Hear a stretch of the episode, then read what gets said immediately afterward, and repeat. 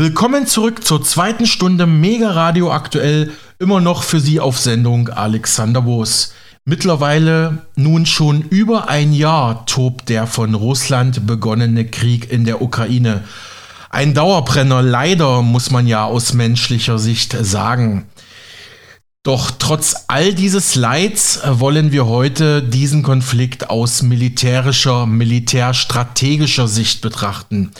Dazu habe ich den Militärfachmann Rolf Zaspel, Fregattenkapitän AD der früheren Marine der DDR, zum Gespräch geladen, der allerdings schon im Vorfeld gesagt hatte, er sei kein direkter Experte, allerdings habe er schon einige fundierte Kenntnisse über das russische und ukrainische Militär im Laufe seines Lebens erhalten dürfen. Denn Herr Zaspel war in der früheren Sowjetunion als Marinesoldat stationiert und hatte dort die Akademie der sowjetischen Luftstreitkräfte absolviert.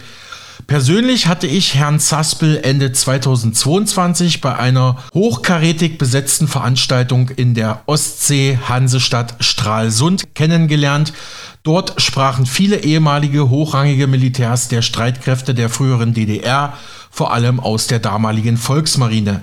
Außerdem konnte ich mit Rolf Zaspel ebenso im Januar 2023 zu militärstrategischen Einschätzungen zum Ukraine-Krieg sprechen. Dabei hatten wir jedoch nur den Bodenkrieg, also die Infanterie im Blick. Im nun folgenden Hintergrundgespräch geht es um den Luftkrieg über der Ukraine.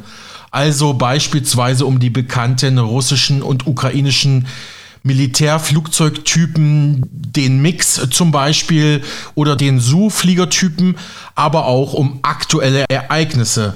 Denn laut Einschätzung unseres Interviewpartners sei die NATO bereits jetzt, also Anfang März 2023, dabei, ihre Kampfjets der Ukraine zur Verfügung zu stellen, darunter auch viele osteuropäische NATO-Mitglieder.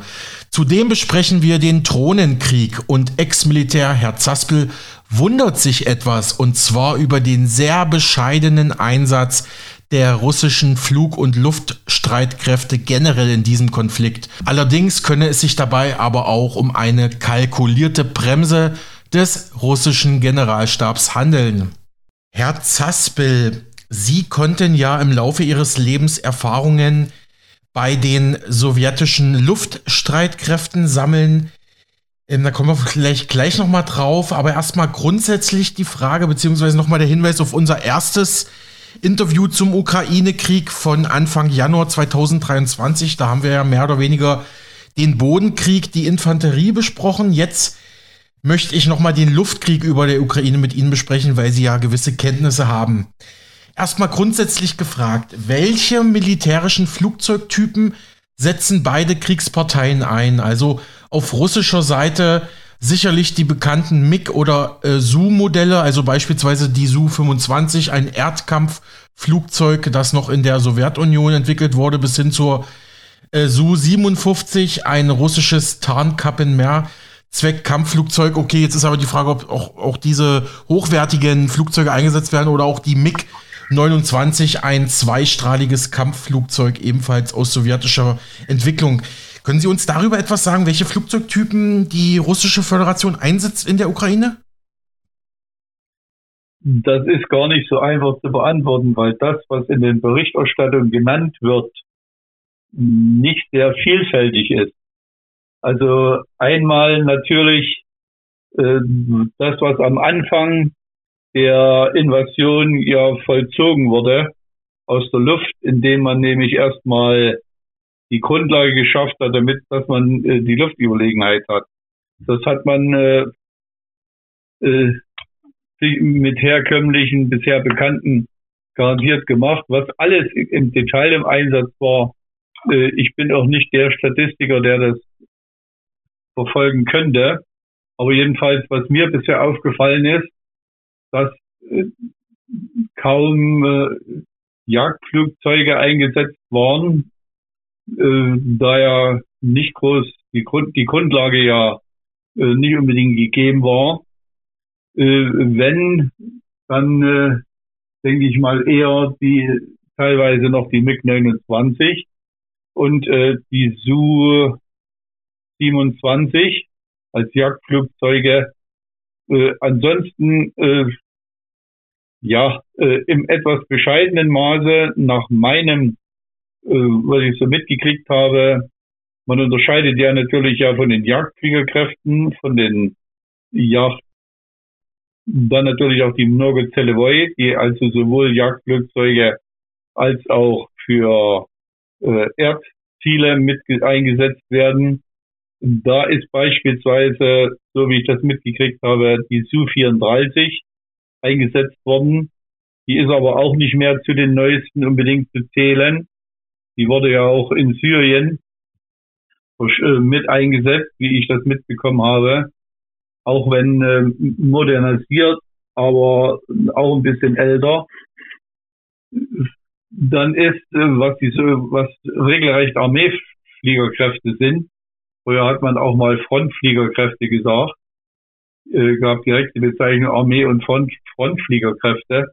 Wie gesagt, die äh, Su-34, aber dann die Su-25, die äh, äh, ihren Dienst auf alle Fälle noch tut, wenn man die entsprechende Luftüberlegenheit hat, dass man sie einsetzen kann. Und äh, dann natürlich auch die äh, bei den Armeefliegerkräften die Hubschrauber äh, und die bewährten eigentlich, die eingesetzt werden, ja einmal die K27 mhm. als mit auch die neuere äh, und natürlich auch noch äh, was an Mi 8 in den jeweiligen Spezifikationen eingesetzt wird.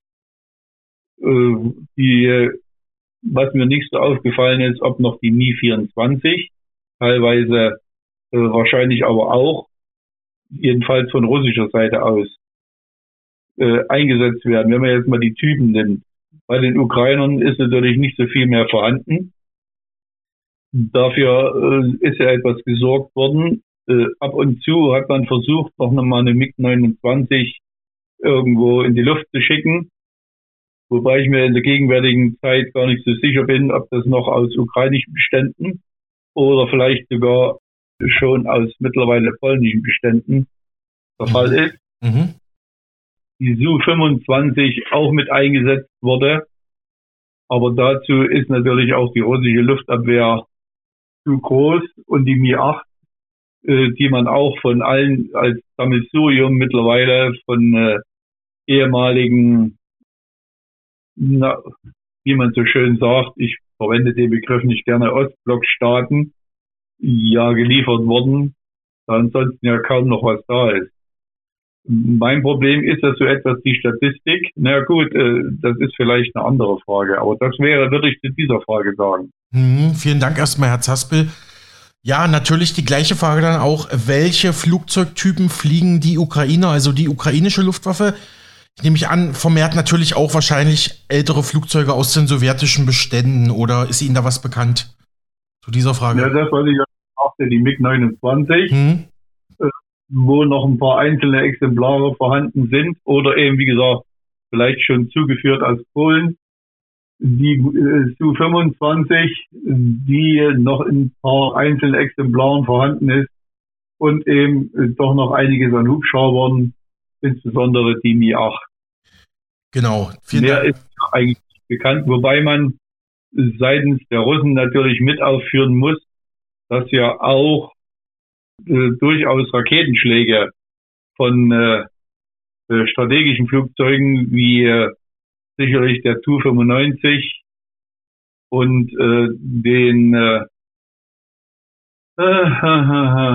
jetzt fällt mir der Name nicht gerade ein, auch vom Weißen Schwan vereinzelt äh, mit in Erscheinung treten äh, und dort äh, die entsprechenden äh, punktuellen Raketen abgefeuert werden. Könnte es sein, Herr Zaspel, dass Sie die Tupolev TU-160 meinen? Ich habe jetzt mal weißer Schwan-Flugzeug. Ja, genau. Ja, Tu-160M. Mhm. Die Tu-160M, genauer gesagt. Mhm. Ja, vielen Dank für diese Antworten, Herr Zaspel. Noch eine kurze persönliche Frage, bevor wir zum Ukraine-Krieg weitermachen. Sie hatten ja als frühere NV, NVA bzw. Volksmarinesoldat der DDR auch in der sowjetischen Luftwaffe gedient, waren da stationiert in der UdSSR. Welche Flugzeugtypen sind Sie da geflogen? Das weiß ich gar nicht mehr. Das wurde jetzt schon öfters in Stralsund gesagt bei Veranstaltungen, aber können Sie ja gerne nochmal jetzt sagen? Ja, da muss ich nochmal eine entscheidende Korrektur durchführen. Das hatte ich schon als Kritik gegenüber dem ersten Interview gesagt gehabt. Also ich bin keineswegs geflogen, schon gar nicht äh, in den äh, damaligen sowjetischen Fliegerkräften, sondern ich war lediglich als Besonderheit Marinemensch äh, auf der Akademie der Luftstreitkräfte der UdSSR im, äh, im Monino, so ungefähr 30, 40 Kilometer östlich von Moskau, die äh, nicht mehr existiert und wo alles verlegt wurde in der Zwischenzeit nach Voronezh. Also selber geflogen auf keinen Fall. Äh, sonst wäre ich als äh, vielleicht Kommandeur eines Kampfschiffes äh, geblieben, was ich ja eigentlich als meine Zielstellung mal gehabt habe. Ich bin bloß dadurch, dass ich seeuntauglich wurde, in die ähm, in die Marinefliegerkräfte äh, eingesetzt worden und die bestanden im Wesentlichen aus bescheidenen Kräften. Das eine nämlich die Marine-Hubschrauberkräfte, die hervorgegangen waren aus vier Mi-4 und da wird übrigens in diesem Jahr des 60. Jahrestages der Einführung begangen, äh, die noch ergänzt wurde dann durch U-Boot-Abwehr-Hubschrauber vom Typ Mi-4M. Die äh, äh, Mi-4 wurde dann ausgetauscht durch die, den Hubschrauber Mi-8 und äh, die UAW-Hubschrauber vom Typ Mi 4M wurden dann ebenfalls modernisiert auf den Typ der Mi 14 und es wurde dann noch ergänzt die äh, eine Minenabwehrstaffel vom Typ Mi 14 äh, M, also Mi, 14, Mi 14 PL waren die U-Boot-Abwehrhubschrauber PL, das sagt ja schon die Bezeichnung, Radiolodotschneue und die M, also die Minenabwehrhubschrauber. Es wurde dann in die Volksmarine übernommen, ein, ein Jagdbombengeschwader. In der DDR bestanden äh, im Prinzip zwei Jagdbombengeschwader, eins im Süden und eins äh, im Norden auf dem Flugplatz Lage und äh, ein Teil des Geschwaders im Flug, auf dem Flugplatz Lage bei Rostock wurde integriert in die Marine als Marine Yachtbombenfliegerkräfte. Und das waren äh, Hubschau äh, Hubschrauber, sag schon. Das waren Flugzeuge vom Typ Su-24M. Hm. Ja, vielen Dank nochmal für diese Klarstellungen, Herr Zaspel. Ich glaube, ich hatte das auch falsch in Erinnerung. Sie sind also nicht geflogen, waren als Marinesoldat an der Akademie für Luftstreitkräfte in der UdSSR zwar zugegen, aber sind selber nicht geflogen. Okay, Herr Zaspel, noch mal jetzt gesondert auf den Luftkrieg in der Ukraine. Schon früh, also kurz nach Kriegsbeginn, hieß es, die Ukraine hätte jetzt schon keine kampffähige Luftwaffe mehr, weil die russischen Schläge viel Infrastruktur und Luftwaffenstützpunkte der ukrainischen Streitkräfte angeblich zerstört hätten. Was war da dran an dieser, an diesen Meldungen? Das ist natürlich auf jeden, auf jeden Fall es ist so gewesen, da ja eines der wichtigsten Ziele ist, wenn es geht, die Luftüberlegenheit zu erlangen. Und das geht natürlich nur, wenn ich sowohl die äh, Flugzeuge als auch die zuständige Infrastruktur äh, entweder vernichte oder jedenfalls so weit beschädige, dass davon überhaupt keine Gefahr ausgeht. Äh, im, jetzt, zum jetzigen Zeitpunkt würde ich aber auch den Begriff nicht prägen, Luftkrieg. Ein Luftkrieg heißt ja immer, dass ich zwei äh, relativ gleichwertige äh, äh, Partner habe, in Anführungsstriche.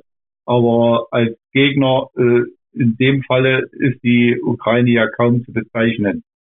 Das äh, ist in dem Falle nur eine unter, äh, ist eine vollkommene Unterlegenheit.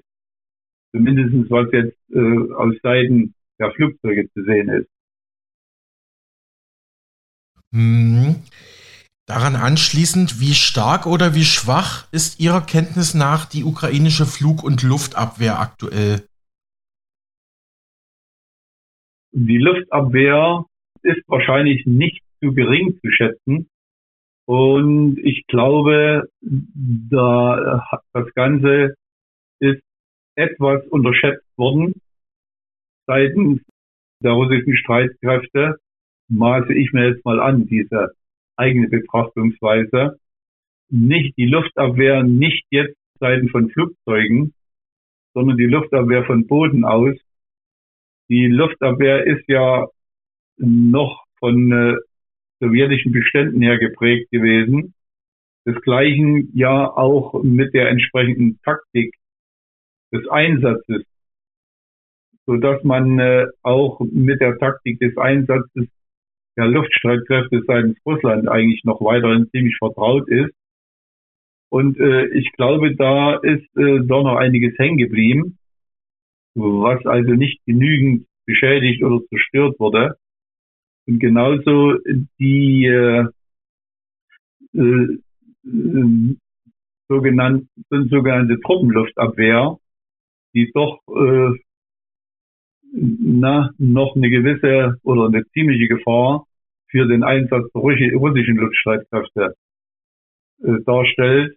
Sonst würde sich ja die, äh, der Einsatz von Luftstreitkräften äh, von Seiten Russlands ein bisschen stärker bemerkbar machen. Mhm. Kiew, also die ukrainische Regierung fordert seit Wochen Kampfjets, auch von NATO-Staaten, auch aus NATO-Beständen. Wie ordnen Sie diese Forderung ein? Könnte das kriegsentscheidend zugunsten Kiews werden? Sollten Sie diese NATO-Flugzeuge, Kampfflugzeuge bekommen? Also nach den gegenwärtigen Einschätzungen werden sie die auch kriegen. Äh, die liegen, die sind schon äh, sicherlich auf dem Transportwege. Das, was ja schon seit äh, Beginn eigentlich der Kampfhandlungen die Polen gerufen haben, wir gehen die MiG 29, unser MiG 29, weil sie selber dann Ersatz haben wollen. Mhm. Es wird sicherlich ein Problem, äh, größeres Problem werden, als das heutzutage ist. Aber ich, ich selber schätze natürlich ein, es wird auf keinen Fall eine kriegsentscheidende Lösung bringen. Denn dazu sind die russischen Streitkräfte in ihrer Überlegenheit äh, viel zu bestens ausgerüstet, äh, zumal was an Kampfflugzeugen dann zu erwarten wäre, wie ich schon sagte, einmal die MiG-29 und äh, sicherlich versucht man oder äh, wird dann orientiert auf die F-16. Die F-16 gehört nun auch nicht gerade zum neuesten Kampfbestand. Mhm. Und ich glaube, äh, also einmal was die Taktik des Einsatzes einer MiG-29 betrifft, ich glaube, da werden die russischen Fliegerkräfte und auch die äh, Luftabwehr äh, genügend vorbereitet sein, dass man weiß, wie man damit umgeht. Und das, was die F-16 da anzubieten hat, äh, wenn ich Übertreibung veranschaulich, wenn nicht die Klagflügel abfallen, kommt so viel auch nicht mehr von diesen Flugzeugen. Okay. Okay, vielen Dank, Herr Zaspel. Daran anschließend folgende Frage. Das deutsche Magazin Focus brachte Anfang Februar 2023 einen Gastbeitrag des Economist in deutscher Übersetzung und der Economist gilt ja als Sprachrohr der westlichen Wertegemeinschaft, um es mal neutral auszudrücken. In dem Text hieß es, noch hat die russische Luftwaffe nicht die Oberhand gewonnen, das könnte sich aber bald ändern. Die ukrainische Forderung nach Kampfflugzeugen wird entsprechend immer lauter, haben wir gerade besprochen. Die Ukraine will amerikanische F-16 oder F-15 Kampfjets, haben wir auch gerade drüber gesprochen, dass sie nicht mehr die ganz neuesten sind. Ähm, die wurden ja von vielen NATO-Luftstreitkräften ausgemustert, seien in großer Zahl vorhanden. Auch ein Ruf nach der F-35, ein Tarnkampfflugzeug der fünften Generation, wird lauter. Ja, aber ähm, ich merke gerade, die Frage haben sie eigentlich schon beantwortet. Ne? Das, ähm, wird jetzt nicht so der entscheidende, die entscheidende Kriegswende bringen. Auf keinen Fall. Wobei man immer eine, eine Grundsatzfrage sich immer stellen muss. Was ich, äh, glaube ich, hatte es äh, am Anfang schon angedeutet. Mir erscheint der Einsatz seitens der Fliegerkräfte Russlands eigentlich sehr bescheiden bisher zu sein. Ja. Da muss man sich natürlich fragen, warum? Es sind keine größeren Schlagkräfte im Einsatz. Also das, was ich in der Berichterstattung bisher gesehen habe, waren meist, äh, dass mal ein paar Su-25 äh, im Einsatz war. Äh, ich habe keine, äh, keine regelrechten äh, Schlagkräfte, dass ein Geschwader da aktiv war. Ich habe noch keinen äh, größeren Einsatz von Kampfhubschraubern feststellen können.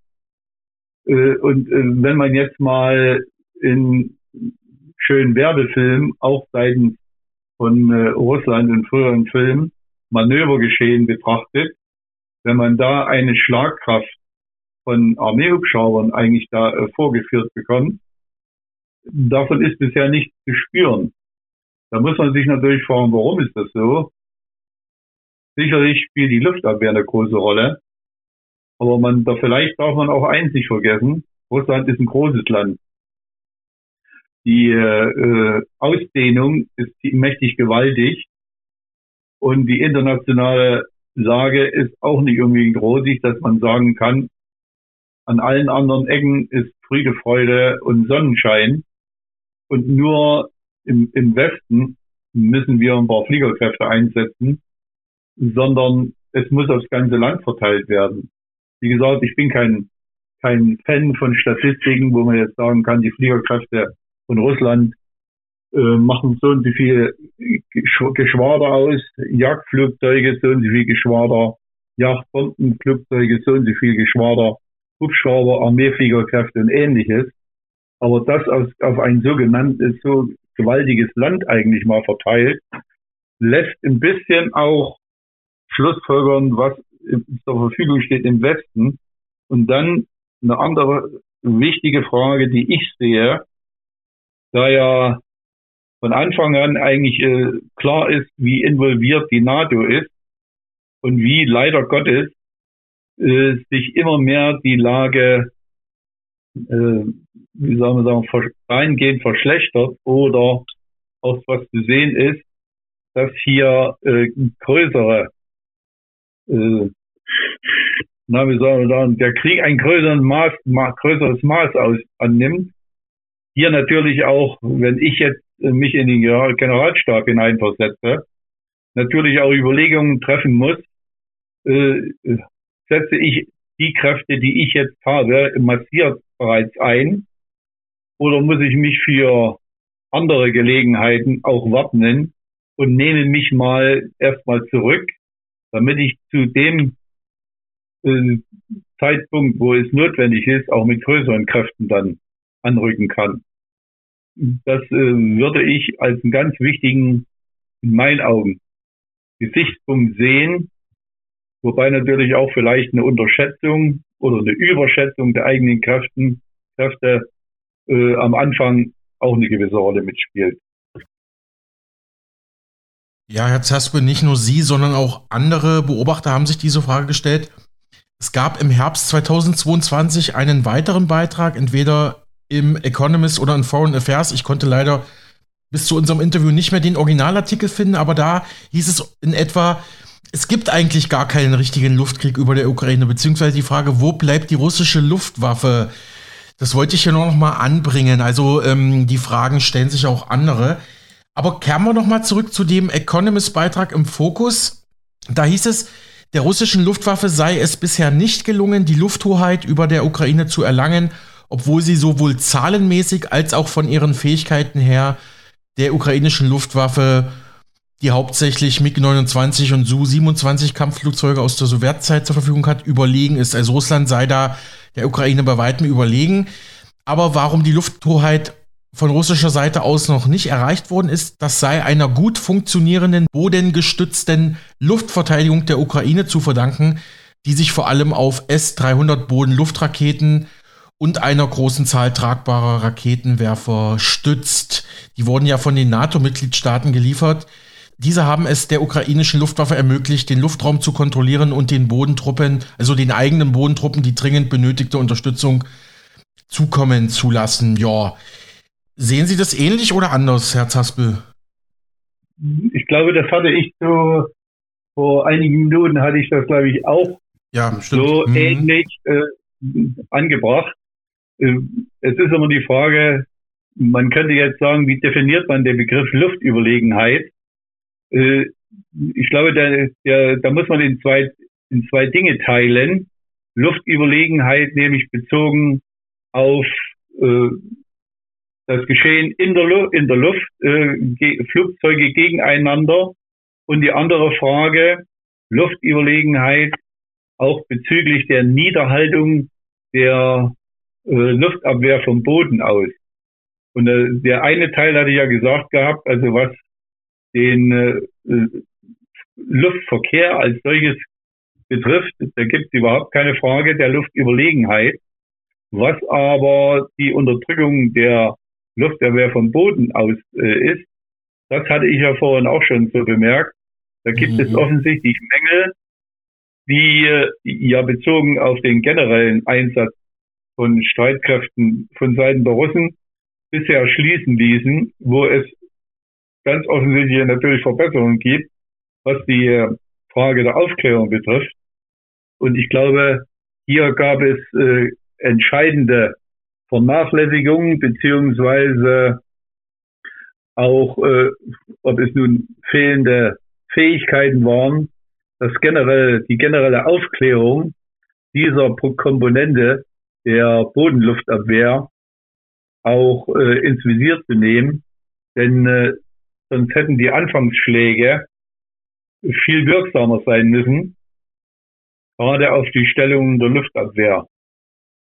Äh, und die, äh, sagen wir so, das sind ja nun nicht Tausende, die dann eine Rolle spielen. Und zumal man eigentlich auch die Taktik des Einsatzes, weil das ja noch aus Sowjetzeiten her stammt, eigentlich bestens bekannt sein müsste, dass hier, wie gesagt, also seitens der Aufklärung total mies gehandelt wurde von, oder nachlässig oder überheblich sodass äh, da keine endgültige Wirkung erzielt wurde.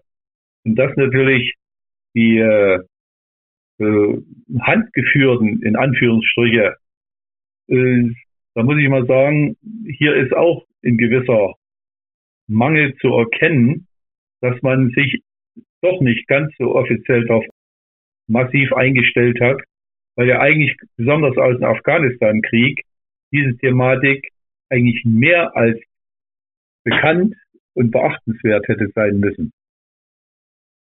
Verstehe, ja. Interessante Schlussfolgerung, Herr Zaspel. Außerdem ist ja bekannt, oder beziehungsweise es wird immer so kommuniziert, die Ukraine, die ukrainische Regierung, das ukrainische Militär gibt ja nicht offiziell bekannt, wie hoch ihre genauen Verluste an Flugzeugen, an Piloten, an anderen abgeschossenen Flugobjekten ist. Das spielt da nochmal rein, diese Statistikfrage. Aber kommen wir mal, wir reden nachher noch weiter über die klassischen Flugzeuge, aber kommen wir mal zu diesem Drohnenkrieg, ne? Wie blicken Sie auf diesen Drohnenkrieg, Herr Zaspel? In dem Beitrag äh, von Economist Focus heißt es dazu, ein besonderes Problem für Kiew ist Russlands Einsatz der iranischen Shahed 136 Drohne, die kann Präzisionsschläge auf schwach verteidigte Ziele wie Kraftwerke ausführen. Und natürlich äh, kostet das auch alles Geld, Zeit und Kraft, diese Drohnen dann wieder vom Himmel zu holen. Ja, wie entscheidend ist dieser Drohnenkrieg ähm, aus Ihrer Sicht? Also ich denke mal, das ist ein Phänomen, das in den letzten Jahren immer mehr an Bedeutung gewonnen hat. Das äh, merkt man auch daran, an den Entwicklungen, die seitens der russischen Militärtechnik auch vorgenommen wurden. Da sind ja auch entsprechende Modelle äh, mittlerweile bekannt geworden.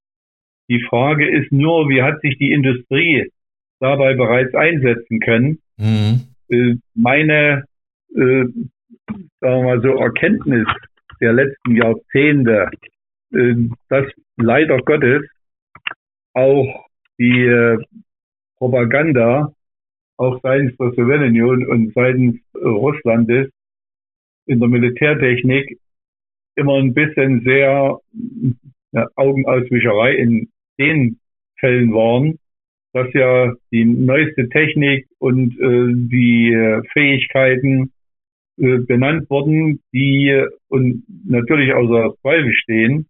Aber es geht ja darum dann, wenn ich ein, zwei hergestellt habe, ist das noch nicht die Wirkung, die schieße ich ab und dann ist es vorbei, sondern es geht hier um den Einsatz von, äh, äh, ich sag mal, den massiven Einsatz. Und äh, da äh, muss ich mal sagen, so weit her ist es da leider Gottes auch nicht. Nicht umsonst, wenn man mal, weil Sie es gerade sagten, dass zurückgegriffen wird auf, äh, ob nun selber mittlerweile hergestellt, auch iranische Drohnen, äh, aber dieses, äh, dieser Moment ist natürlich seit, ich würde jetzt kein Jahr angeben, ist natürlich auch seitens Russland bekannt. Aber äh, auch den, den massenhaften Einsatz verwirklichen zu können, naja, mh, sicherlich wäre da noch Luft nach oben.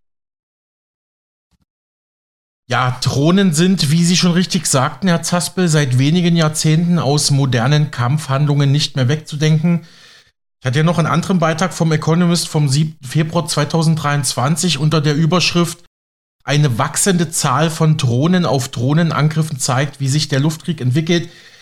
Da wurde hier berichtet, es tauchte im Oktober 2022 ein Video auf, das zeigt, wie eine ukrainische Drohne eine russische rammte und diese zum, zum Absturz brachte.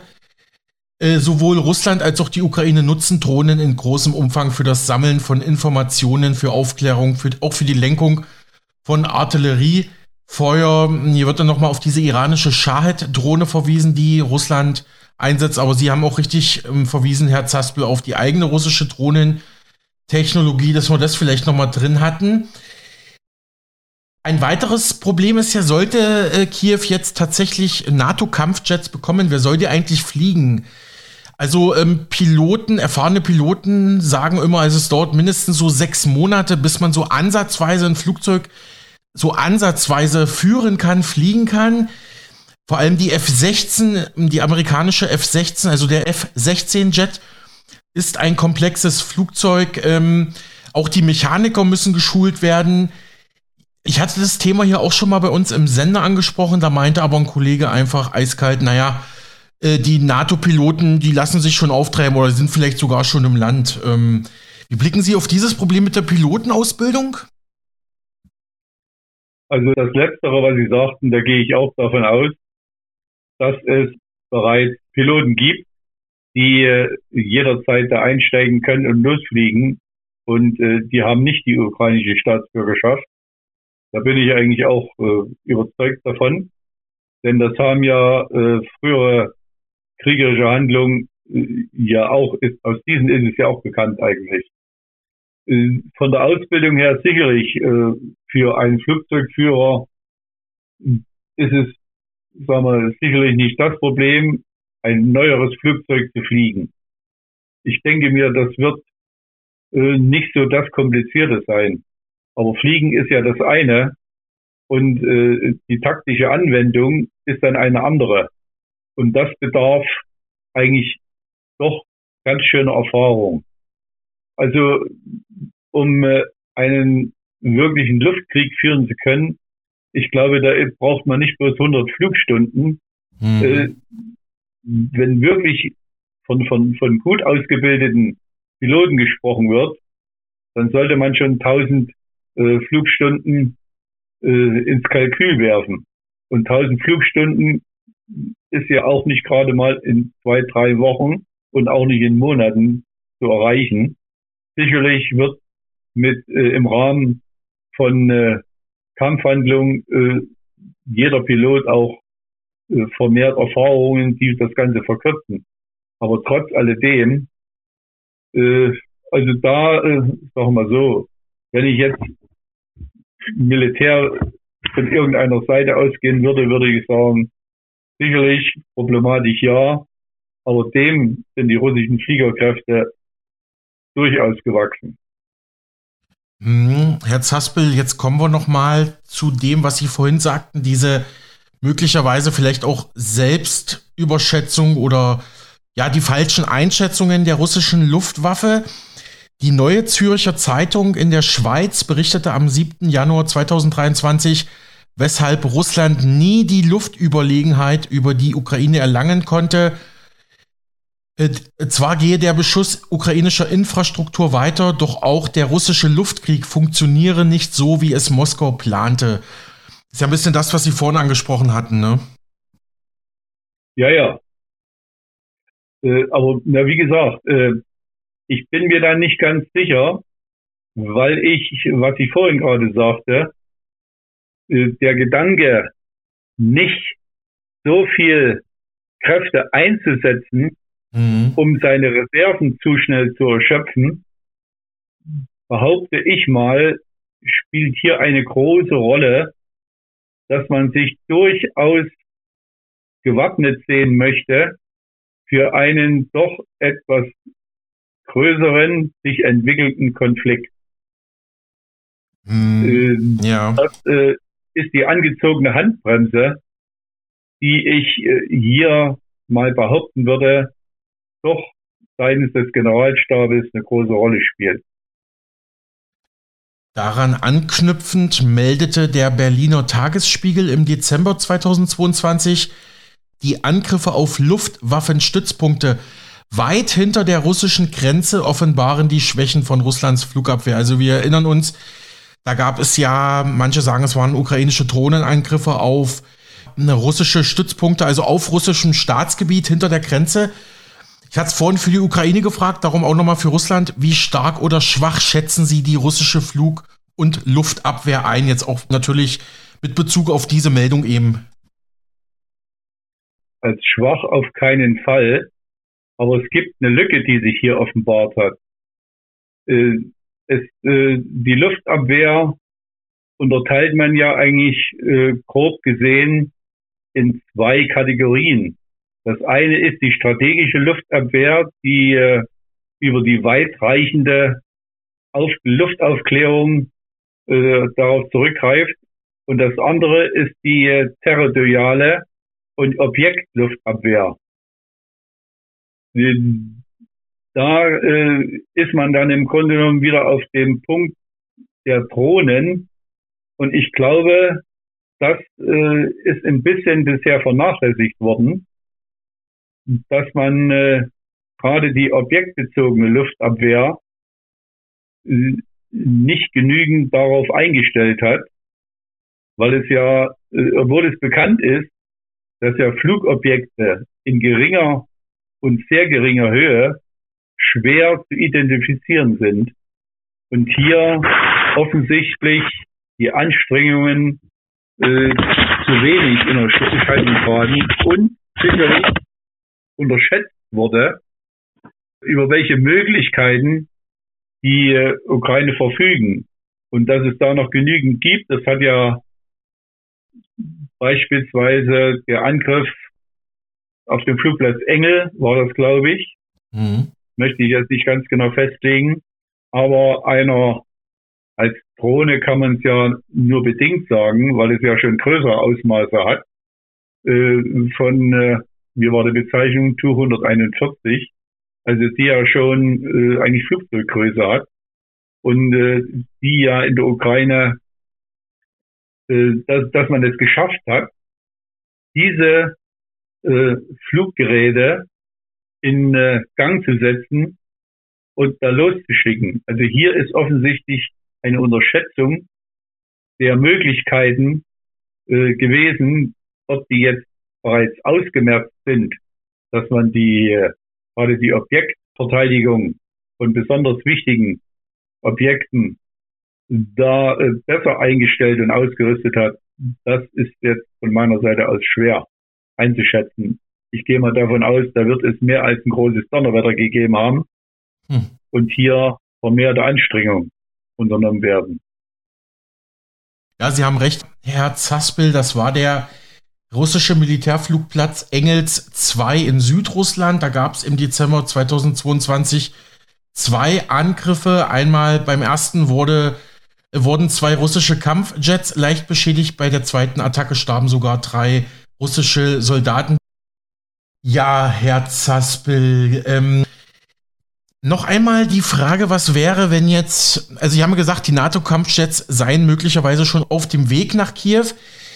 Ähm, dazu sagte ein britischer Experte, Justin Bronk, er ist Experte für Luftstreitkräfte bei der britischen Denkfabrik Royal United Services Institute for Defense and Security Studies. Also er ist beim Königlichen Institut der Vereinigten Streitkräfte Großbritanniens für Verteidigungs- und Sicherheitsstudien zuständig.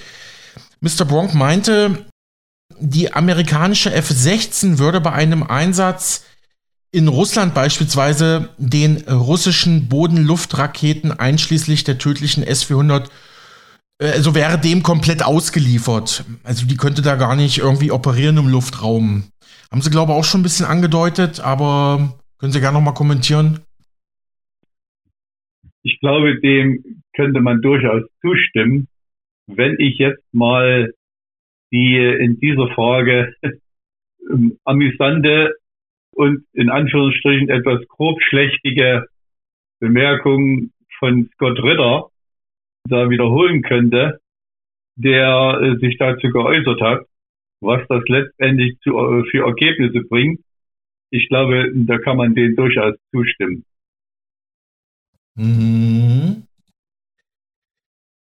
Blicken wir noch mal auf einen bestimmten Flugzeugtypen, den ich, muss ich sagen, vor meiner Recherche gar nicht kannte. Und zwar meldete der Economist im November 2022, als die russische Luftwaffe im September ihre Aktivitäten im ukrainischen Luftraum zu, zu intensivieren schien, nahmen ihre Verluste stark zu.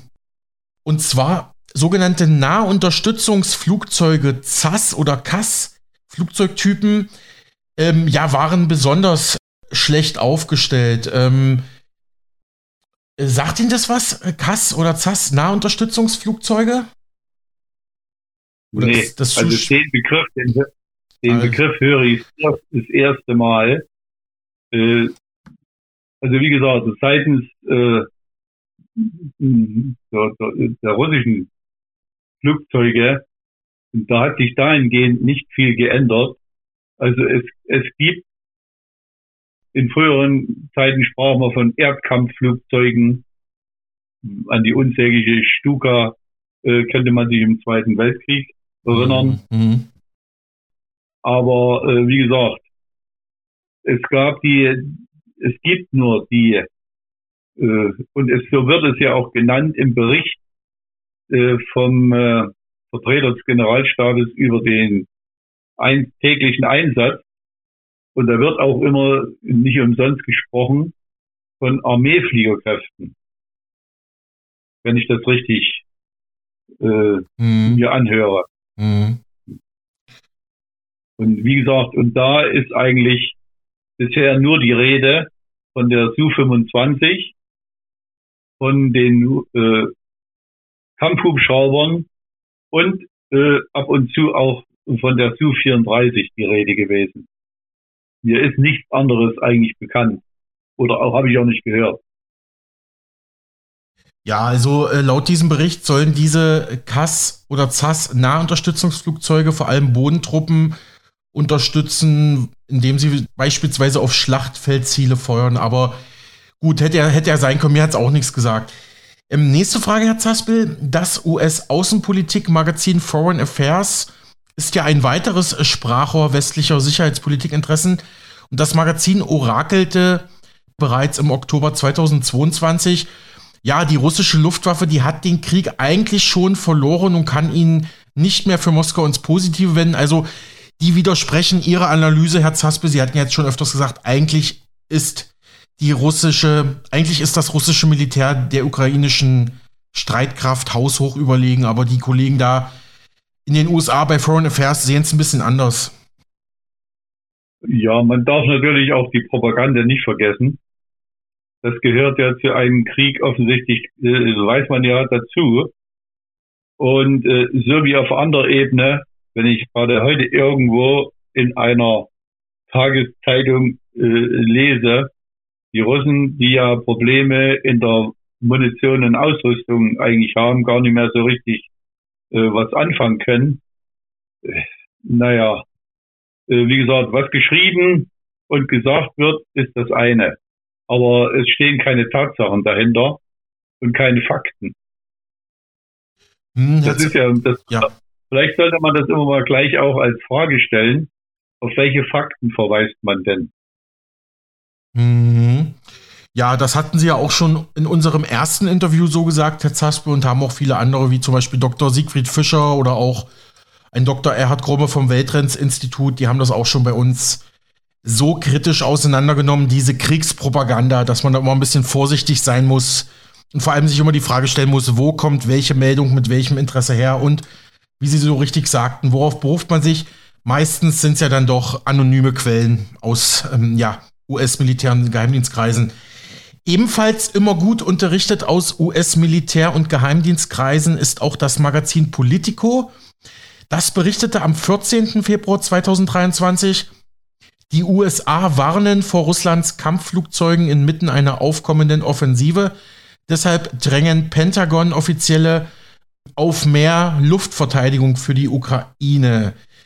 Da wurde ebenfalls anonym ein hochrangiger Beamter der US-Regierung äh, zitiert, der sagte, obwohl die russischen Fähigkeiten die Landstreitkräfte sehr demoralisiert, sehr zerlumpt, sagte er, sehr erschöpft sind, haben die Russen immer noch eine ziemlich bedeutende Luftwaffe. Also das ist im Prinzip genau das Gegenteil von dem, was Foreign Affairs, die sich ja auch immer wieder aus Washington informieren, geschrieben haben. Also Foreign Affairs meinte, die russische Luftwaffe sei schwach. Jetzt sagt hier der US-Regierungsmitarbeiter, die russische Luftwaffe sei stark, okay. Und US-Verteidigungsminister Lloyd Austin wurde wie folgt von Politico zitiert. Er sagte, wir wissen, dass Russland eine beträchtliche Anzahl von Flugzeugen in seinem Bestand hat und noch viel Kapazität übrig hat.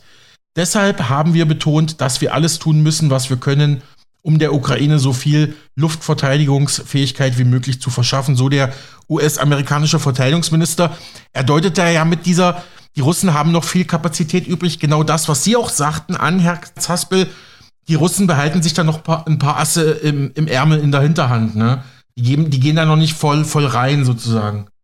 Wie, wie, wie schätzen äh. Sie diese Sachen ein, die ich gerade gesagt habe? Ja? ja, ich sage mal so, ich glaube ausnahmsweise mal dem äh, amerikanischen Verteidigungsminister ein bisschen zustimmen zu können. Ich äh, könnte, wie gesagt, musste immer wieder was verweisen, wenn etwas veröffentlicht wird, äh, zu welchem Zweck wird was veröffentlicht und, äh, und für wen. Es ist ja ein Unterschied, ob es eine, ein Bericht äh, vor einem Gremium wie ein wie im Rahmen des Verteidigung eines Verteidigungs- äh, oder Kriegsministeriums gegeben wird oder ob es ein öffentliches Magazin ist, das äh, für den Otto Normalverbraucher was nennt, das muss man eigentlich immer äh, so sehen. Wird von allen Seiten natürlich so enorm genutzt. Äh, was ja äh, bemerkenswert vielleicht höchstens wäre, die äh, russische Kriegsindustrie ist ja nun enorm bereits umgestaltet worden. Und die Frage wäre eben lediglich, wie hat man es bisher eben geschafft, auch gerade bezogen jetzt auf die Luftstreitkräfte, die moderneren Systeme in verstärkter Anzahl zu produzieren. Denn eine Su-57, die ein, wie man, früher gab es die Bezeichnung, direkt Luftüberlegenheitsjäger, äh, aber den man wirklich als solchen bezeichnen kann. Ich kann mich erinnern, äh, bei einer, in Russland find, gibt es ja immer die Luft, äh, die Luftfahrtmesse, die MAX.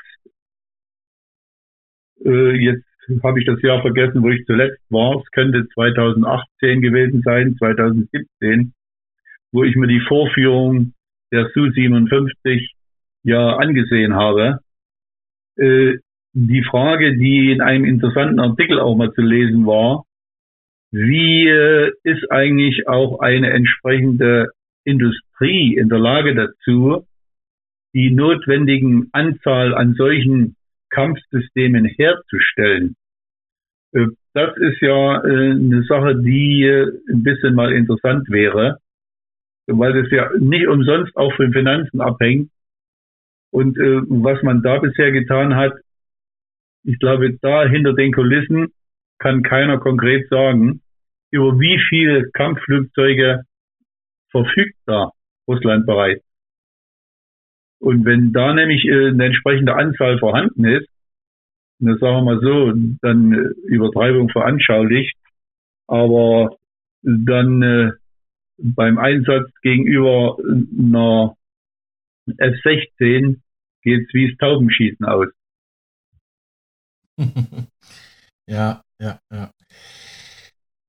Ähm, laut einem weiteren Politico-Beitrag vom 18. Februar 2023 sagte der US-General Christopher Cavoli, er war bis zum Juni 2022 kommandierender General des US-Großverbandes der US-Streitkräfte für Europa und Afrika und leitet seit Juli 2022 ähm, oder, oder trägt seit Juli 2022 Verantwortung als neuer NATO- und EUCOM-Kommandeur. Also US-General Cavoli in Politico.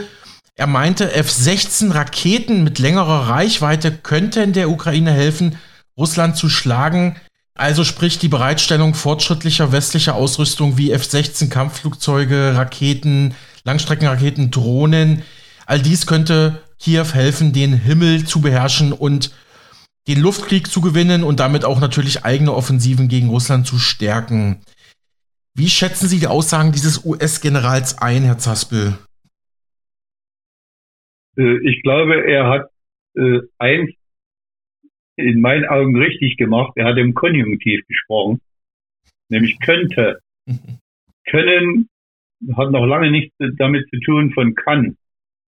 Und äh, wenn ich jetzt die äh, Raketenschläge mit den Präzisionswaffen seitens von Russland sehe, bin ich eigentlich überzeugt, dann wird es auch an äh, Punkten, wo diese Flugzeuge müssen ja dann irgendwo auf dem Flugplatz sich befinden und landen. Und da braucht es eine Infrastruktur.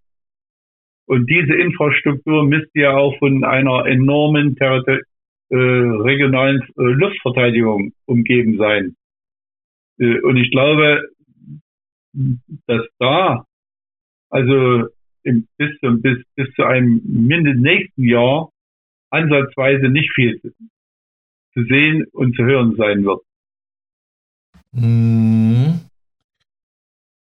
Aber man muss ja, wie gesagt, man muss ja ein bisschen, bisschen Propaganda und mhm. Hoffnung ernähren, ja. um das Ganze weiter am Laufen zu halten. Das ist doch der Sinn und Zweck. Soweit bis zu dieser Stelle Fregattenkapitän AD Rolf Zaspel im Gespräch mit mir für Mega Radio aktuell in diesem ersten Teil des Interviews zum Luftkrieg über der Ukraine. Im Laufe des Gesprächs verwies Zaspel immer wieder auf den Fakt, dass wir kaum etwas wirklich gesichert wissen über die Vorgänge und Ereignisse im Ukraine-Krieg, weil sowohl die russische als auch die ukrainische Militärseite nicht immer verlässliche Angaben macht. Sicherlich auch aus strategischen Zwecken. Hören Sie in den nächsten Tagen Teil 2 dieses Gesprächs, das wir im Anschluss dann auch als Gesamtinterview auf unserem Spotify-Kanal von Mega Radio aktuell das neue Inforadio veröffentlichen werden. Kleiner Tipp, gehen Sie doch einfach mal auf unseren Spotify-Kanal von Mega Radio aktuell, das neue Inforadio und hören sich dort einfach mal unser früheres Interview mit Rolf Zaspel an, dort zu finden unter dem Titel Ein Ex-Militär im Interview Militärstrategische Einschätzungen zum Ukraine-Krieg Stand Januar 2023. Dort in zwei Teilen abrufbar. Ja, und damit verabschiede ich mich für heute von Ihnen. Ich hoffe, es waren für Sie erhellende und spannende Informationen mit dabei. Und ich würde mich natürlich freuen, wenn Sie morgen auch wieder einschalten. Bis dahin, machen Sie es gut. Tschüss.